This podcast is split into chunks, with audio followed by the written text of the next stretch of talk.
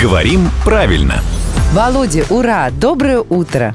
Мы со следующей недели отдыхаем. Да и вы, в общем-то, отдыхаете. Ура, мы заслужили, кажется. Ну, я тоже так считаю. Вот мы уходим в отпуск, условно говоря, с 8 июля по, по-моему, там 5 августа. Да? По 5 августа. Или все-таки правильнее до 5 августа. И, кстати, да, указывает это, например, включительно, да, то есть нужно добавлять это или нет. Вы знаете, вот интересная история. Принято считать, что предлог «до» не указывает на включенность даты, а предлог «по» указывает. Так. Вот так принято считать, хотя ни в одном словаре, ни в одном справочнике такое различие в значении предлогов не проведено. И все словари говорят, что предлог «по» в этом значении совпадает с предлогом «до».